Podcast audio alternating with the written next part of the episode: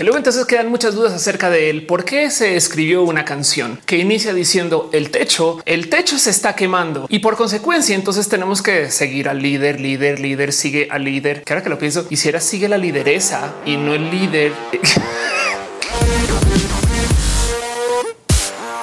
gente bonita, ¿qué tal? Yo soy Ophelia Pastrana, la explicatriz. Sean ustedes bienvenidos aquí a mi canal de YouTube, donde hablamos de tecnología, videojuegos, donde siempre nos damos cariño y amor a la diversidad y abrazos. Estos son los abrazos. La seña internacional del abrazo donde los lunes hacemos un show en vivo que se llama Roja para platicar, discutir acerca de la vida, darnos también un poco de cariño y amor en vivo. Lleguen, lleguen los lunes o se caigan y donde siempre levantamos temas para no más analizar el qué es lo que está pasando con el mundo y tratar de nerdear acerca de estos temas tantito más allá de donde sea socialmente aceptable.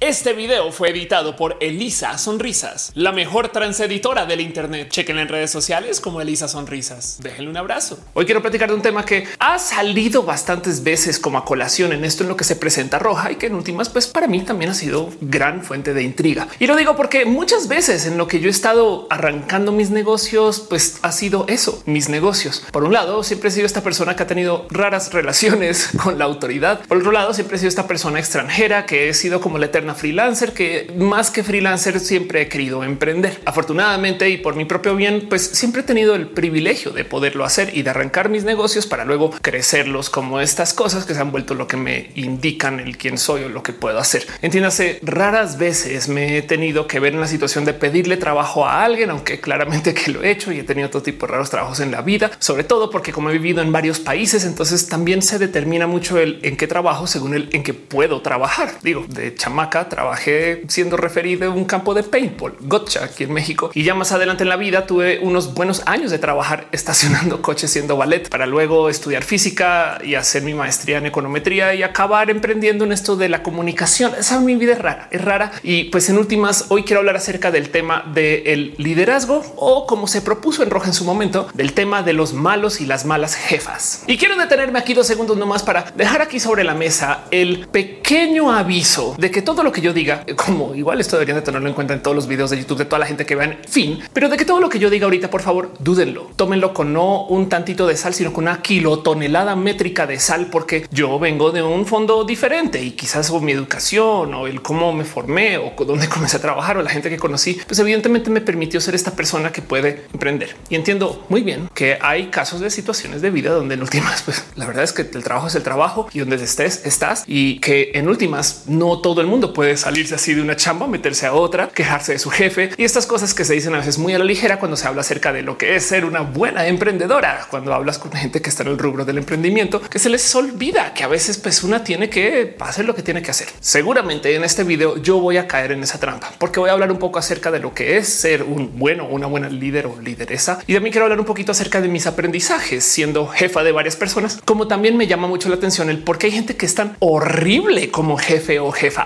Y digo, no porque necesariamente yo sea la mejor persona siendo jefa de nadie, pero porque a veces veo las prácticas que no se ponen algunas personas sobre la mesa acerca del cómo dirigir equipos o cómo trabajar en equipo. Y si digo un poco de güey, están muy rotos todas estas personas. ¿Qué les pasa? En fin, seres humanos decentes de lado, hablemos acerca de lo que hace que alguien sea buen o mal jefe. Y para ejemplificar este tema, voy a hablar acerca de Piolo Jubera. No porque Piolo sea mal jefe, al revés, Piolo yo creo que es la mejor persona para trabajar que existe. Es una persona muy dedicada a su trabajo y muy enfocada y además quiere que todo salga perfecto y logra que todo salga perfecto. Te quiero mucho, Piolo. No quiero hablar mal de Piolo, pero les quiero compartir una historia acerca de Piolo Jubera para la gente que no tiene la más mínima idea de quién es y por qué yo le hablo como si fuera básicamente una persona de reconocimiento nacional que lo debería de ser. Piolo es mi profesor y maestro y guía de la vida en el mundo detrás de todo esto que viene con la impro. Entiéndase, Piolo me enseñó a improvisar y también me enseñó de la impro teatral. Y hay mucho que hablar acerca de este tema. Yo le debería dedicar un video solo a eso, pero una vez en una clase con Piolo Jubera tuve el honor digo ahora, de vivir este momento que fue muy bonito. La verdad es que me enseñó mucho de las millones de cosas que le aprendí a Piolo. Donde Piolo estamos pues, tomando clase de improvisación teatral, donde va mucha gente que viene estos ámbitos como muy artistas. Pues nos estamos reuniendo, estamos arrancando la clase y Piolo le dice a un estudiante, oye, ¿puedes cerrar la puerta, por favor? Que nos suena a pues, perfecta inocencia. Claro, pues, por supuesto, es la estudiante, le toca lo que diga el profesor. Y en este momento, Piolo, que es una persona sumamente presente, y que además está muy al tanto de los sentimientos de toda la gente que le rodea, que en últimas es una bonita persona en su corazón, le cae el 20 y recuerda y entiende su posición como profesor y le dice, Ay, perdón, soy tu maestro. Y esto quiere decir que hay una dinámica de poder implícita en el que estemos en este salón. Así que se retracta y en vez de decirle cierra la puerta, es un si puedes, si te interesa, si eh, está en algo que lo que quieres hacer, por favor ve y cierra la puerta, no más como favor para los estudiantes y me puedes decir que no. Esto es como yo lo tengo grabado en mi cabeza. La verdad es que seguramente la realidad es tantito diferente a el cómo les estoy narrando esta historia, pero el mero ver que una persona en una posición de poder implícito, o sea, de profesor con estudiante, reconozca su poder y su privilegio como profesor, me voló los sesos porque yo no estoy acostumbrada a ver eso, aunque lo pido. Saben como que tu momento de sí, es verdad. Entramos en un acuerdo con nuestros profesores y profesoras cuando entramos al salón de que tienen más autoridad por algún motivo, porque pues nos vienen a enseñar. Como profesora, yo varias veces he tratado de deshacer esos esquemas, porque muchas veces la gente que le estoy enseñando, pues son personas que yo veo como alguien que me pueden enseñar más a mí de lo que yo les estoy enseñando. Cuando yo enseñé en el Tec de Monterrey tenía un acercamiento que espero nos haya comunicado como la maestra superiora, pero no es entonces también una persona con una formación diferente que la que tengo hoy. Y como que hoy en día entiendo mucho que hay un sinfín de relaciones asimétricas que la gente nomás no quiere aceptar o en peor de los casos que gente que súper se cuelga de esas relaciones asimétricas y porque yo soy tu maestro de tesis sinodal, vecino de un piso más arriba, porque yo soy más alto, chaparro, no sé, por millones de motivos como que la gente se cuelga de estas como relaciones asimétricas para imponer alguna forma de poder sobre otras personas y eso es injusto. El tema de los privilegios es que ya que los tienes, lo mínimo que puedes hacer es reconocer que los tienes. Y una situación tan chiquitita como esto que sucedió, sabes que Piolo se dio cuenta que le estaba pidiendo un favor que no era tan favor, sino más como con una orden con una persona que en últimas pues no estaba ahí para ser ordenada. Me recuerda mucho que parte del problema por el cual hay gente que son buenos o malos jefes eh, es un poquito por esto, porque hay gente que se compra el papel de que el jefe tiene que mandar. Y por eso me intriga tanto este tema, porque a la hora de considerar el cómo nos deberíamos de organizar, hay muchas cosas que me despiertan muchas curiosidades. En este momento se está pasando al aire en tele un show que grabé yo acerca del cómo se conforman las comunidades. Gracias a la gente bonita de Península, la gente bonita del Canal 11 que lo puso ahí al aire, que me dieron chance de investigar el qué es hacer una comunidad y cómo funcionan. Pero es que ese es un tema que me ha intrigado desde hace mucho, mucho tiempo. Y entonces de nuevo analicemos el qué es lo que hace a un buen jefe de un mal jefe. Y en eso entonces quiero arrancar por lo más evidente. El mero hecho de que el que alguien llegue a ser jefe o jefa depende de, sobre todo en los esquemas muy verticales, que alguien haya tomado la decisión de que alguien es bueno o buena para esa posición. Aquí entra, podemos ver de dónde viene toda la falacia de los buenos y los malos jefes. Porque si tú eres tu propia jefa, ¿quién dice que tú eres buena jefa? Una amiga me acuerdo que me decía acerca de su trabajo como freelance, que ella se retiró de su trabajo formal para ser freelance, para esclavizarse a gusto. Pero resulta que esto de el cómo hay gente muy incapaz para ser líderes o para ser jefes o jefas hasta se puede analizar y tiene nombre. Se le llama el principio de Peter. No sé exactamente por culpa de cuál pobre Peter sucedió esto, pero el punto es que hay gente que pues acaba en posiciones de mando que no deberían de ser para él o ella, porque el motivo por el cual acabaron ahí es porque ejecutaron su trabajo bien antes de ser jefes o jefas. Entiéndase, una persona que comienza trabajando como diseñador o programadora, pues para el momento que llegan a brillar bastante en su trabajo, alguien se va a fijar y va a decir, claro, eres la mejor programadora y por ende ahora serás la jefa de programación, dejando de lado el hecho que esta persona puede ser muy buena programadora, pero muy mala administradora. Y el principio de Peter de cierto modo existe porque, pues claro, le ponemos más peso al que una persona sea buena en ejecutar y no necesariamente en administrar. El problema es que como mides que alguien sea bueno o buena para administrar si no ha ejecutado. Y esa discusión es compleja y pesada y yo creo que bastante más lejana de lo que yo podré explicar en este video, pero no más quisiera dejarles ahí sobre la mesa que ya hay evidencia que comprueba que esto es una realidad en un buen de empresas donde la gente es buena para su trabajo. Muchas personas acaban siendo administradores de lo que era su trabajo y por consecuencia ahora pues están por fuera de su elemento. Pero ojo que esto solito no explica el por qué hay jefes y jefas horribles. Hay que tomar en cuenta que también la otra cosa que sucede es que hay gente horrible y pues tienen que trabajar.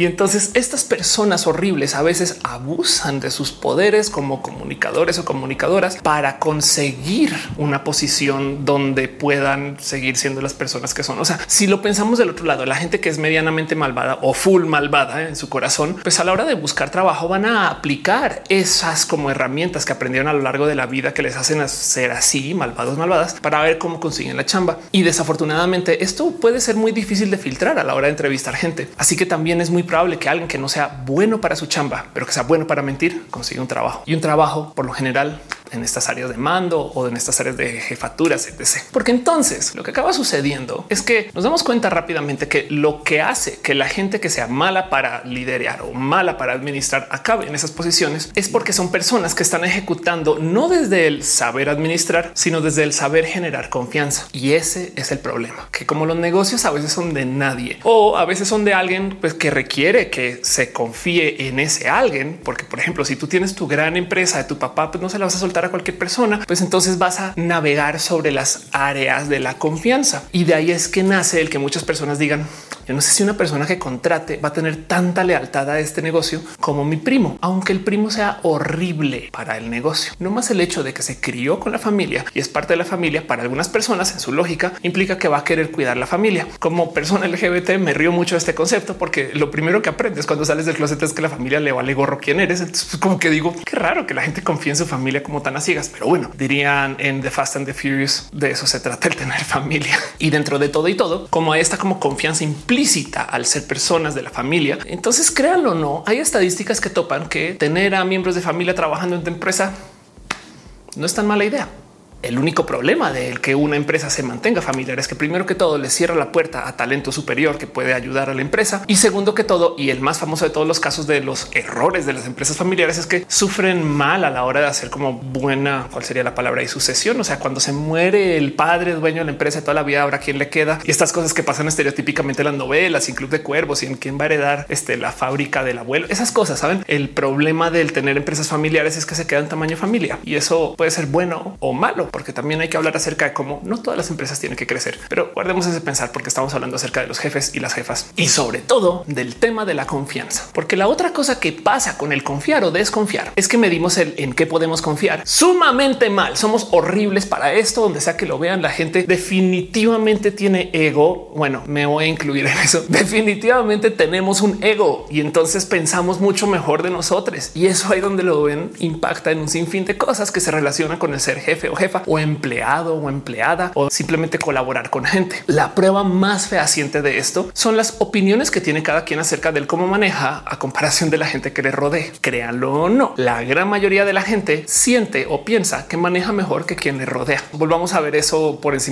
Yo pienso que manejo mejor que la gente que me rodea, pero mi cuate que está en el coche al lado piensa que maneja mejor que yo. Pero entonces el cuate que está en el coche enfrente y la cuata que está atrás, cada quien piensa que maneja mejor que cada quien y he ahí el problema. Nadie puede confiar en nadie porque yo pienso que todo el mundo maneja re mal, pero darles la oportunidad o la consideración de que bueno, a lo mejor el güey de acá enfrente que está así como dándole ahí ahí el exhausto, ese güey seguramente maneja mejor que yo. Eso yo no lo podré comprobar casi que nunca y entonces puede ser catastrófico. Así que por un lado, qué bien que somos desconfiados y desconfiadas y por otro lado, chale por ser desconfiados o desconfiadas es que tenemos este tipo de problemas y cómo lo solucionamos. Es más, es por este mismo motivo el que cada quien piensa que es mejor que su compañero o su compañera que en el ámbito empresarial, sobre todo, aunque esto pasa también por todos lados, pero que en el ámbito empresarial la gente se esfuerza por dar pistas y señas de que son personas de confianza y se crea este teatro de la confianza que comienza con el cómo te vistes, cosa que para mí es, pero así de risa extrema, porque hay gente que genuinamente piensa que porque si alguien se puso un traje y se vistió bien o lo que sea y bien dentro de según cuáles estándares, entonces esa persona es mejor para su trabajo o mejor persona del total. Y luego por eso es que salen estafados y estafadas. Si ustedes creen que una persona solo porque se viste bien es mejor persona, pues tengo un multinivel buenísimo para venderles. Nomás deme chance y voy y me arreglo y me pongo aquí bien, bien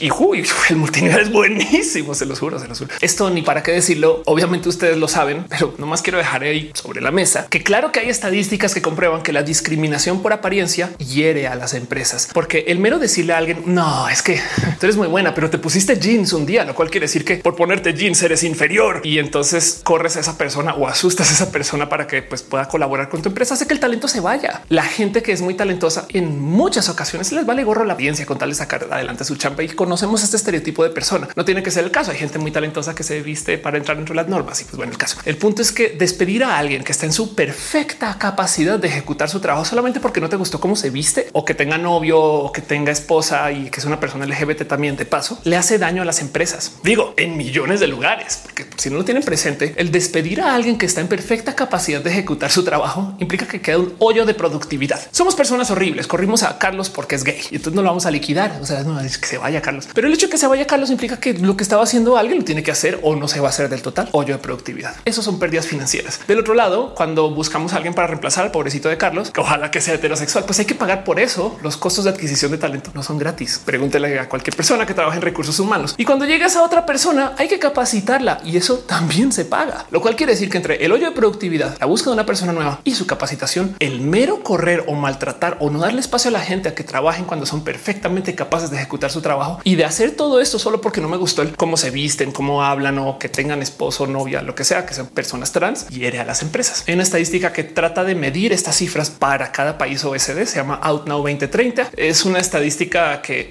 desafortunadamente es una encuesta, lo cual quiere decir que la información que está ahí implica que la gente la entregó, pero pues en últimas nos da una medida que topa que para, por ejemplo, México se generan pérdidas de como 429 millones de dólares al año por permitir la discriminación. Y esto solito debería ser un argumento para que la gente diga, no, pues es que entonces hay que ser más incluyentes, pero por algún motivo no lo ven porque tienen muy internalizado que para poder confiar en la gente tienen que ser personas que encajen en el estándar de la gente en la que yo confío. Jefes y jefas dirían esas cosas. En fin, porque todavía no he llegado a la raíz del problema del por qué hay malos jefes y jefas. Bueno, ya sabemos que es porque contratan horrible y porque pues también tenemos ese tema con la confianza y demás. Pero es que del otro lado, este tema de desconfiar de la gente por creernos más capaces que quien nos rodea también impacta en el cómo medimos las acciones de otras personas. Muchas veces no tiene que ser el hecho que alguien se vista bien, sino simplemente tiene que ser el hecho de observar que alguien está actuando con confianza. Y el problema es que cuando vemos a alguien actuar con confianza, muchas personas leen eso como una seña de liderazgo. Si tú ves que una persona se avienta a lo güey a firmar un contrato, cerrar un negocio, ir a perseguir a alguien y decirle las netas en la cara, a lo mejor esa persona, pues bueno,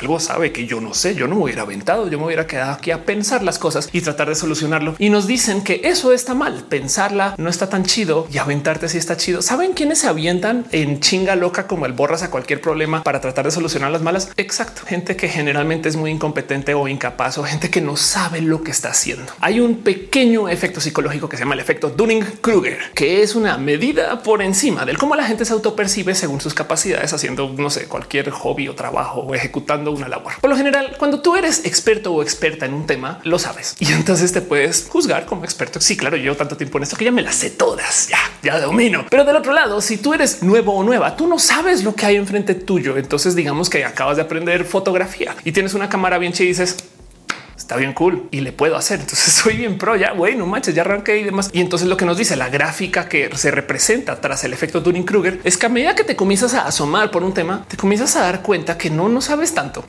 y aprendes más. Y no, güey, yo estaba bien y después estás con no, yo de verdad no sabía nada y como que caes en un hoyo horrible porque te das cuenta que genuinamente no sabías ni madres del tema y la verdad es que no eras tan experto o experta. El efecto Dunning Kruger entonces nos explica por qué hay dos cortes de persona que se consideran expertos y expertas. Los expertos y las expertas que tienen la suficiente introspección para poderse sentir expertos y expertas, porque cuando eres experto o experta, también lo primero que es decir es un no, yo neta no sé nada de esto. Esas personas se van a catalogar como expertos y expertas y la gente nueva que no sabe de lo que está hablando. Y entonces es sumamente difícil saber si alguien que se está aventando a hacer una chamba, a perseguir un contrato, a cerrar un negocio o a trabajar algún tema, le sabe mucho o no le sabe nada. Puede ser cualquiera de las dos.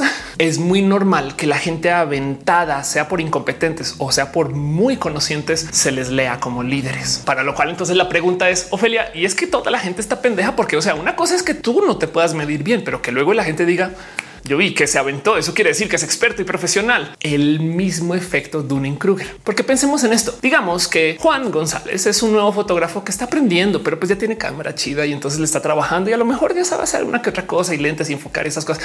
Y dice: sí, yo soy como pro, yo saco fotos buenas porque una vez logré hacer dos o tres fotos chidas, pero realmente no es un experto en fotografía. Es una persona que está comenzando y simplemente se considera experto porque no entiende de lo que está hablando. Esa persona, digamos que por algún motivo quiere trabajar vendiendo cámaras o con cámaras o en un despacho de fotografía como jefe de fotógrafos, o cualquier cosa así. Si esa persona no sabe que no es experto por culpa del efecto Dunning Kruger, la gente que le rodea, o sea, nosotros tampoco sabemos si es experto o no, porque tampoco tenemos el expertise para medir si alguien es experto o no. Hace sentido. En equipos de trabajo hay efecto Dunning Kruger y meta efecto Dunning Kruger de observar qué es lo que hace la otra gente. Y la única pista que tenemos para saber si son expertos o no es si se avientan a veces o lo que dicen o cómo hablan. Y entonces tú te quedas como pues a lo mejor si les sabe. Es algo como psicológico, pero ahí está. Y luego más adelante es que te das cuenta. No, güey, no sabe.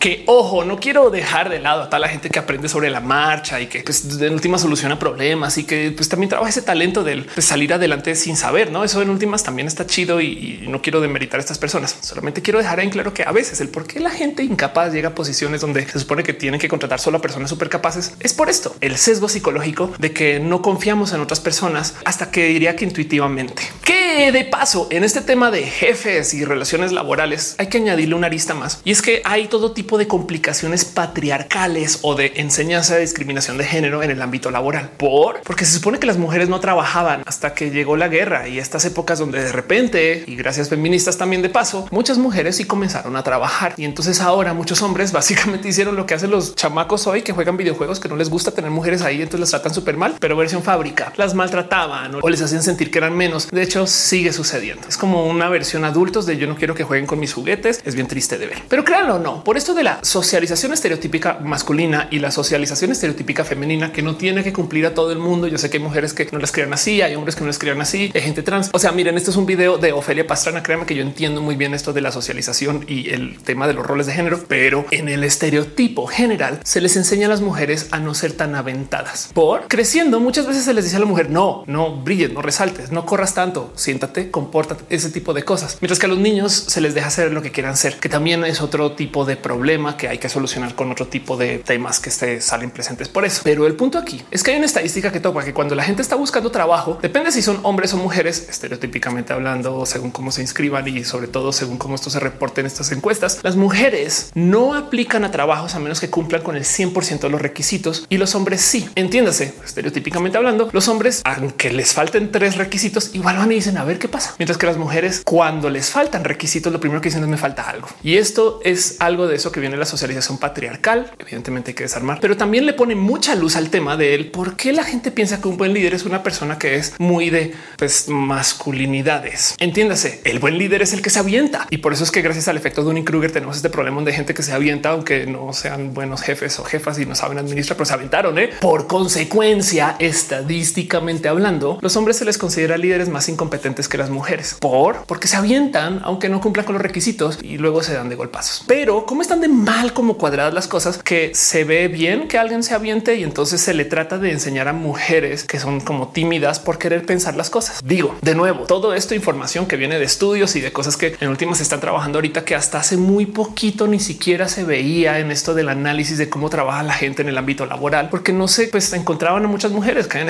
posiciones en el ámbito laboral y entonces afortunadamente no se puede estudiar chido. Hey, una de las leyendas acerca de las mujeres en el espacio laboral es que se supone que compiten entre sí y se quieren desarmar y deshacer, que es falso. Eso es una narrativa que cuentan mucho acerca de cómo los hombres ven que las mujeres platican entre sí, que de paso me trae otro tema. Está la famosa leyenda de que las mujeres hablan mucho y por eso no hacen cosas porque todo el día están platicando entre sí. Que va así, mira, si resulta que estadísticamente hablando, las mujeres hablan menos que los hombres, pero son más interrumpidas que los hombres, lo cual quiere decir que la leyenda de que la mujer habla mucho y su cerebro es diferente, todo eso solamente son hombres quejándose de que no les gusta que las mujeres hablen. Yo sé que no todos los hombres piensan así, pero me entienden. Y es que entonces todo esto se remonta al cómo se supone que las mujeres no pueden ser lideresas o líderes o jefas o administradoras porque son muy emocionales y muy impulsivas. Y va así, mira, si la estadística comprueba que evidentemente no. O sea, si lo piensan dentro del estereotipo, uno de los dos géneros es el que tiene la fama de golpear paredes y el otro no. El cuento con el cómo se le enseña a las mujeres a mediar problemas, que de paso esto es también muy representativo de no ser el poder hegemónico en ningún espacio. O sea, esto pasa también, por ejemplo, con las diversidades y pasa en los espacios en los ámbitos de resolución. Es que las mujeres son buenas mediadoras. Entiéndase, saben que no tienen el poder hegemónico del mando y por consecuencia entonces comienzan a jugar política, platicar entre ellas y organizarse. Motivo por el cual visto desde afuera mucha gente va a decir y por eso es que se pelean todo el día cuando la verdad están buscando puntos de mediación. Ya sé, no todos los hombres, no todas las mujeres. Estos son los estereotipos, el hombre, la mujer, los estudios. Además, para rematar, yo no sé cómo chingados hacen para decidir quién es hombre y quién es mujer, excepto decirle a la gente ahí cuando llena la bolita al entrar. Saben como que hay millones de modos de desarmar todo esto que les acabo de decir acerca del género, pero vayámonos con esto nomás para poderlo platicar y díganme en los comentarios si piensan que algo de esto está requete re mal. 3, 2, 1, alguien en los comentarios, pero es que en mi oficina las mujeres siempre sí se pelean. Bueno, igual y sí, igual y sí, sí se me chonean, saben y, trabajan en lucha libre. Ok, ya no más chistes. Volvamos a mi flamboyante y bellísima teoría de cómo el motivo por el cual los jefes son malos jefes es porque nos enseñan a buscar malos jefes. O sea, que la psicología de no saber medir en quién confiar nos lleva a este camino, que la psicología de pensar que somos mejores que nuestros compañeros y compañeras porque tenemos ego, pues no ya por ese otro camino, que el género también está presente. Una cosa más y es que las historias que escuchamos acerca de los buenos jefes son las historias dramáticas porque cine, libros, las guías del Internet, en fin, todos estos cuentos de cómo una vez este jefe quitó las aceitunas de los vuelos en los aviones y entonces American Airlines se ahorró mucho varo. Eh, sí, todos esos cuentos están ahí porque los medios y las historias como no la cuentan siempre van a hablar de las historias dramáticas y la gente que genuinamente o estadísticamente hablando son los buenos líderes o las buenas personas de la administración. De esas personas no hay tan buenas historias. Piensen en esto. Imagínense nomás lo que sería escribir el guion por una película de Angela Merkel, quien se despertó un día, pues muy a su hora de despertarse, se bañó, se arregló, se preparó, salió, llegó a la oficina y saludó, habló con todo el mundo, le dio chance a todo el mundo para que hable. Luego no tuvo ningún problema con tomar notas de las opiniones de cada quien y luego simplemente escuchó para pues no tomar una decisión así como demasiado como acalorada sin estar preparada en ningún tema. Fue y consultó con alguien más para ver si sus pensares eran los pensares correctos y luego volvió y platicó con otras personas para rebotar si sus decisiones pues pueden tener algún impacto que sea negativo y sobre eso entonces pues pusieron un voto y gracias al voto entonces con las opiniones de todo el mundo tomadas en cuenta y sopesando la historicidad de lo que se ha dicho antes entonces ahora sí vamos a tomar una gran decisión acerca de la empresa y de eso no hay ni una sola película porque nadie le tiró el papel a nadie más ni gritó el cuaderno y se cayó el mercado de valores al proceso y por consecuencia entonces tenemos esta percepción de que los grandes líderes gracias a los medios y a las películas etc lo que sea son estas personas que hacen un desmadre y lo sobreviven. O que entran a un desmadre y lo sobreviven. O que navegan las situaciones de desmadre. Estadísticamente hablando la gente que se considera buen líder o buen manager o un gran jefe estas cosas son personas que ahí donde las ven por lo general están preocupadas de el cómo otras personas les ven. Y entonces tienen estas negociaciones para asegurarse de que su impacto sobre otras personas sea un impacto positivo. Y que si lo piensan, este cabildeo de la relación también implica que estas personas pues, casi nunca están en escándalos.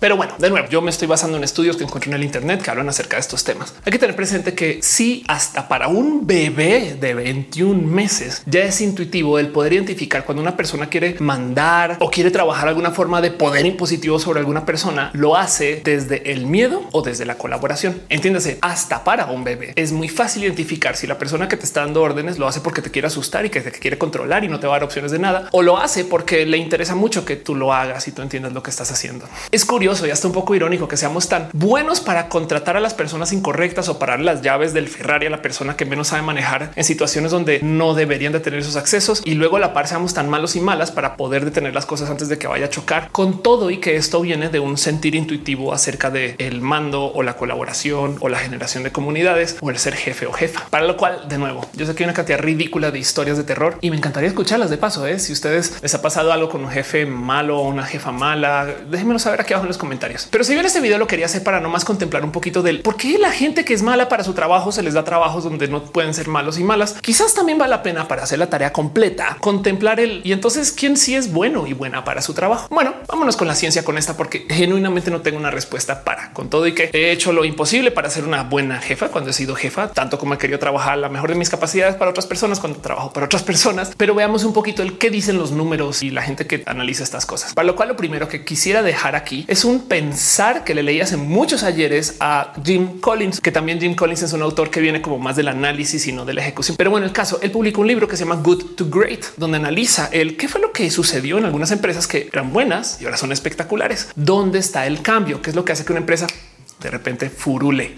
y en este caso topa que la gran mayoría de las empresas que se arreglan o disparan o funcionan muy bien, funcionan cuando tienen una persona en el liderazgo quien no se considere ser esa persona del liderazgo. Entiéndase, él los propone como CEOs de ventana, no de espejo, por porque se sienta a analizar en un buen de empresas el cuáles son las actitudes de los presidentes o jefes o CEOs de estas empresas y topa que las empresas que no les va tan bien, pero que sobreviven o que se mantienen como, pues, por así decir, muy estables, por lo general tienen estos presidentes o CEOs o estas presidentas jefas, que son personas que en su oficina tienen un espejo. O sea que en las entrevistas, cuando le preguntan acerca del rendimiento de la empresa, dicen, bueno, desde que yo llegué tal, tal, tal, ahora que yo estoy acá, tal, tal, tal. O sea, voltean a ver y ven un espejo y hablan de ellos o ellas. Mientras que los empresarios o los CEOs o presidentes, jefas, presidentas, dueñas de las empresas que les va súper bien, cuando hablan acerca de la empresa, es como si no existieran. Voltean a ver y tienen una ventana. Entonces, en las entrevistas, por así decir, las referencias que dicen es bueno, es que tenemos un equipo espectacular de diseño. Es que la gente que está trabajando ahorita en marketing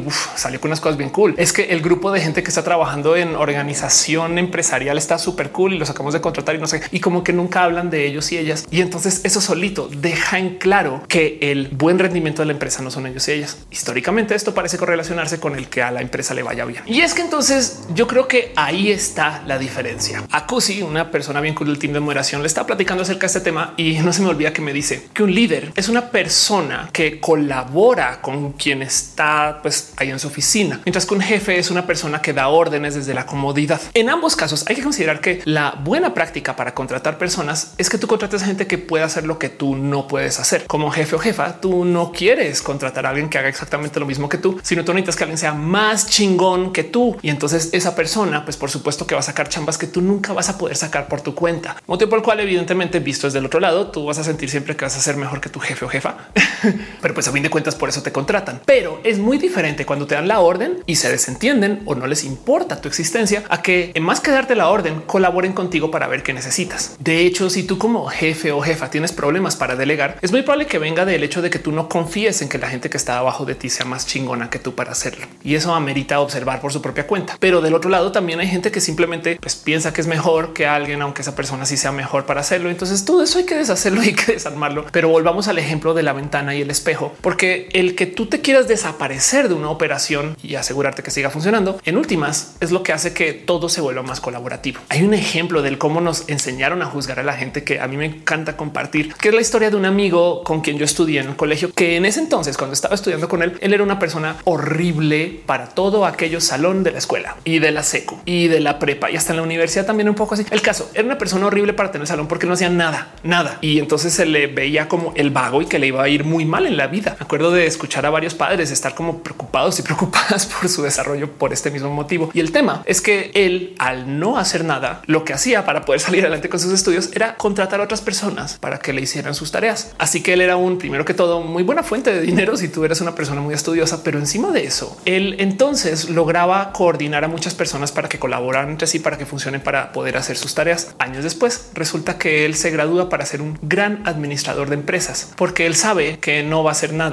que es la ironía. Es lo primero que tú dices mi jefe no hace nada. Exacto. Pero del otro lado también por eso mismo es que es buen jefe porque se retira y se asegura que tú tengas todas las herramientas que se necesitan para que tú hagas la chamba chido. Y de ahí es que yo derivé mis prácticas del cómo ser jefa. Cuando era jefa ya no lo soy, porque para la gente que no lo sabe, yo en época administraba una, luego otra agencia de comunicación digital. Entonces trabajé con muchas personas y entonces mi trabajo con ellos y ellas fue siempre preocuparme porque tuvieran todas las herramientas necesarias para que su trabajo fuera chingón y yo no fuera parte de esa mezcla. Yo me quería quitar del camino y asegurarme que tuvieran todo lo que fuera. O sea, yo me acuerdo de pensar en qué licencias, monitores, cursos, lo que sea necesario para que su chamba fuera chingona, porque yo no la podía hacer aprendiendo de mi amigo que no podía hacer sus propias tareas. Ahora, desafortunadamente, no hay nada que me evite a mí de caer en el mismo hoyo y la misma falacia de pensar que yo lo hago mejor que todas las otras personas, sobre todo porque ahorita soy independiente, trabajo en mi casa y entonces igual hay algo que hablar acerca de mi negocio en general, como pero, pero si quisiera hacerles una salvaje propuesta acerca de liderazgo, ser jefa o hasta ser buen freelancer y estas cosas que en las que trabajan muchas personas hoy. Y es que también he aprendido que mucho del cómo me relaciono con la gente, sobre todo en lo laboral, igual debería responder también un poquito a las reglas del poliamor. Si tú piensas que tú como jefe o jefa tienes que ser el 100% de la gente que está trabajando para ti, por consecuencia siempre tienes que estar ahí, te va a ir muy mal. Hay que entender que la gente debe de saltar e irse de tu empresa y que a lo mejor el que se vayan a hacer cosas en otra empresa es lo que les va a hacer crecer para que puedan volver contigo. Cuando yo tenía mi agencia, para mí era muy normal permitir que la gente fuera y volviera y darles una oferta diferente cuando vuelven, porque pues aprendieron cosas en otro lugar y entonces vieron como nuevos modos de trabajo y estas cosas. Tanto como para mí es muy normal entender que cuando la gente se va para perseguir sus proyectos personales es porque están buscando crecer. Como que a veces me salta un poco que existan tantas personas que están en contra de esto. Es raro,